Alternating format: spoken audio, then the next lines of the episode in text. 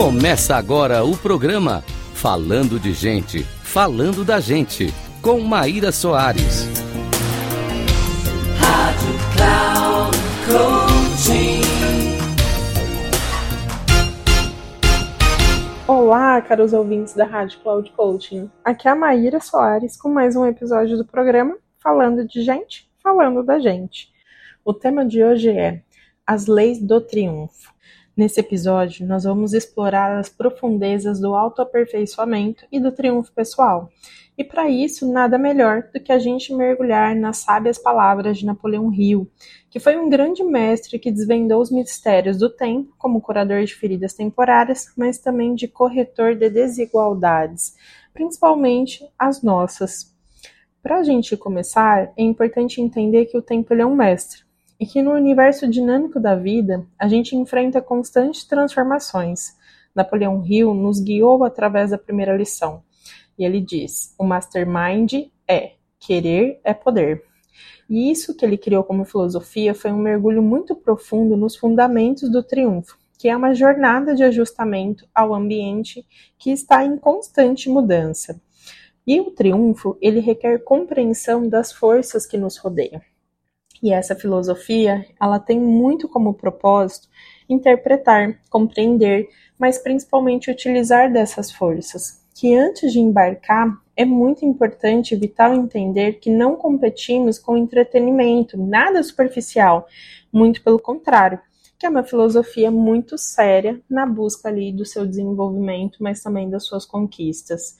E Napoleão Hill, ele comenta também que as fraquezas humanas que separam o triunfo do fracasso, que muitas vezes podem ser consideradas como inveja, medo, inseguranças, violência, entre outras, foram identificadas como grandes fraquezas e até o que nós poderíamos fazer para identificá-las, mas também superá-las.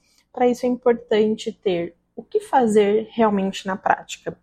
E a filosofia da lei do triunfo, que não é só uma teoria, né, ela foi realmente testada e aprovada por muitos daqueles que realmente viveram ali junto com Napoleão Hill, ela traz um detalhe incrível em relação à vitória, quando o método foi aplicado a mais de 3 mil vendedores na época, e que gerou mais de um milhão de dólares em seis meses. Para isso, já foi uma prova muito sólida de que esse método, essa filosofia era muito eficaz. E nesse sentido, quando estava em fase experimental, foi muito disseminado, tanto em treinamentos, mas também em conferências, que a intenção era atingir em larga escala, porque todos poderiam ter acesso à filosofia do triunfo, né? E é importante também ressaltar que essa filosofia ela foi muito entendida como uma escada de poder pessoal, que desde quando uma pessoa traçasse um objetivo principal, tivesse ele bem definido, e até criar e viver também todas as leis ali do triunfo, até chegar na última, que é a regra de ouro, Napoleão colocou que era como se fosse um mapa. E esse mapa era puramente de conhecimento e transformação desse conhecimento em força. Vale agora comentar quais são essas leis do triunfo e o que elas podem nos ajudar. A primeira delas é tem um objetivo principal definido. Aqui, o Napoleão Hill quis nos ensinar que quando a gente economiza os nossos esforços, principalmente por aquilo que nós damos valor, queremos colocar energia colocamos propósito, fica mais fácil de estarmos motivados para alcançar aquilo que nós queremos e principalmente ter clareza exatamente para onde eu quero ir, que futuro que eu quero construir. Já a segunda lei, ela vem falar da confiança em si mesmo, que ajuda a gente a dominar os maiores temores básicos, a começar pelo medo. E aqui o Napoleão Hill ele coloca que existem alguns medos que tormentam a vida das pessoas como o medo da pobreza, medo da doença, o medo da velhice, o medo da crítica, o medo de perder o amor de alguém e o medo da morte. E com isso, a gente aprende também a diferença entre o egoísmo, mas também a verdadeira confiança em si, que essa sim está baseada muito num conhecimento definitivo, mas também útil. A terceira lei é o hábito de economizar, que ele nos traz bastante a reflexão de como que a gente vai distribuir sistematicamente os, os nossos rendimentos, como que a gente pode acumular uma riqueza e ainda assim administrar muito bem as nossas fontes, mas também o nosso patrimônio. E com isso nós vamos criando um poder individual. E sem economizar não é possível vencer na vida, que não há exceção a essa regra, né? Ninguém pode escapar dela. Então, como que a gente faz um bom uso dos nossos recursos financeiros? Quando a gente vai para a quarta lei, que ele fala sobre a iniciativa e a liderança, mostra o quão possível é tornar-se líder, né? Ao invés de simplesmente cair somente na cadeira, mas querer e desejar estar nessa posição. Como também o desenvolvimento desse líder, que não dá só para ir pelo instinto, mas sim por um caminho de aprendizado, de consciência, que vai levar para o mais alto desempenho, mas também na participação e na cooperação de outras pessoas também. Quando vamos para a quinta lei, que a lei da imaginação, é o quanto o nosso cérebro fica estimulado de tal forma para conceber novas ideias, para a realização do nosso objetivo principal. Essa lição ele quer trazer de como erguer casas novas com pedras velhas. É às vezes até pensar como que eu posso fazer muito com poucos recursos também.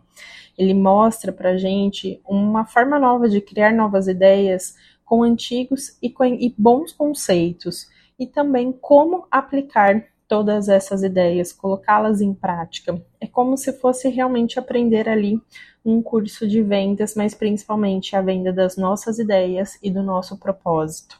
Quando vamos para a sexta lei, é a lei do entusiasmo, que vai tornar tudo muito possível. Nós precisamos de entusiasmo não nos momentos que estamos motivados, mas nos momentos mais difíceis, quando nós queremos desistir como também o entusiasmo é a base de uma personalidade agradável, e nós precisamos ter essa personalidade para influenciar as outras pessoas para cooperar conosco. Já a sétima lei é a lei do autocontrole, que é a balança com a qual nós controlamos o nosso entusiasmo, a gente dirige para onde nós queremos. E essa lição, ele traz a maneira muito prática de como que a gente pode nos tornar senhores ou senhoras do nosso destino, mas também comandantes da nossa alma. Quando já vamos para a oitava lei, fala sobre o ato de produzir mais trabalho do que é pago. Ou seja, como fazer mais do que aquilo que foi combinado. Essa é uma das leis mais importantes quando vamos falar de triunfo, porque ela vai nos ensinar como tirar vantagens da lei do aumento de lucro, que assegura para a gente um rendimento em dinheiro muito maior do que o trabalho feito. Ninguém se torna um verdadeiro líder em qualquer setor da vida sem adquirir o hábito de produzir mais e melhor trabalho do que aquele que lhe é pago. Quando vamos para a nona lei, que é ter uma personalidade agradável, essa é a base que nós devemos apoiar para que todos os nossos esforços tenham resultado. E quando fazemos isso, estamos agindo de maneira inteligente e encontramos muita facilidade para remover as adversidades e os obstáculos. Essa é uma lição que muitos têm resultado e principalmente entendem dos seus efeitos, porque é a base também do desenvolvimento das lideranças. A gente não se torna uma pessoa agradável, inspiradora, influenciadora do dia para a noite mas é uma construção que transforma a nossa personalidade, a nossa filosofia de vida, mas também impactando a vida de outras pessoas de tal maneira a ponto de influenciá-las e principalmente fomentar essa movimentação para que alcancemos resultados comuns. A décima lei, nós já estamos falando de pensar com a segurança, que isso é fundamental para que esse triunfo se torne duradouro. Vai trabalhar muito mais com os fatos do que simplesmente uma informação.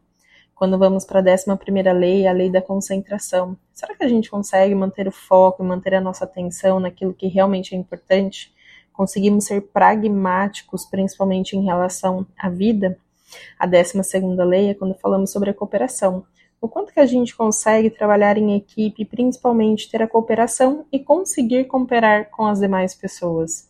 A décima terceira lei é tirar o proveito dos fracassos. O quanto que a gente consegue aprender e entender que talvez aquele resultado ele só é uma ponte para a construção de um sucesso, que aí sim vai ser mais seguro, mas que ele traz muito aprendizado. A 14 lei, estamos falando da tolerância. Essa é a lei que faz com que tenhamos flexibilidade. Flexibilidade em aceitar o outro, a pensar em outras opiniões também, mas principalmente respeitar e dar segurança para que o outro seja realmente o outro. E para fechar, a 15ª lei é praticando a regra de ouro, que está exatamente nessa frase: querer é poder. E aí, gostou das reflexões do episódio de hoje? Esse mês de dezembro, as reflexões estão voltadas na Lei do Triunfo, de Napoleão Hill. Espero que você tenha gostado desse episódio e até a próxima.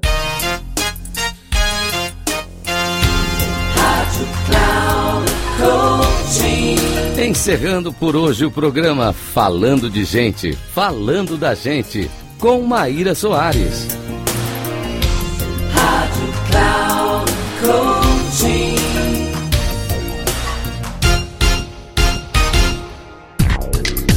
Se ligue, falando de gente, falando da gente com Maíra Soares, sempre às segundas-feiras às 14 horas, com reprise na terça às 17 horas e na quarta às 9 horas, aqui na Rádio Cloud Coaching. Acesse nosso site radio.cloudcoaching.com.br e baixe nosso aplicativo Rádio Cloud Coaching, conduzindo você ao sucesso.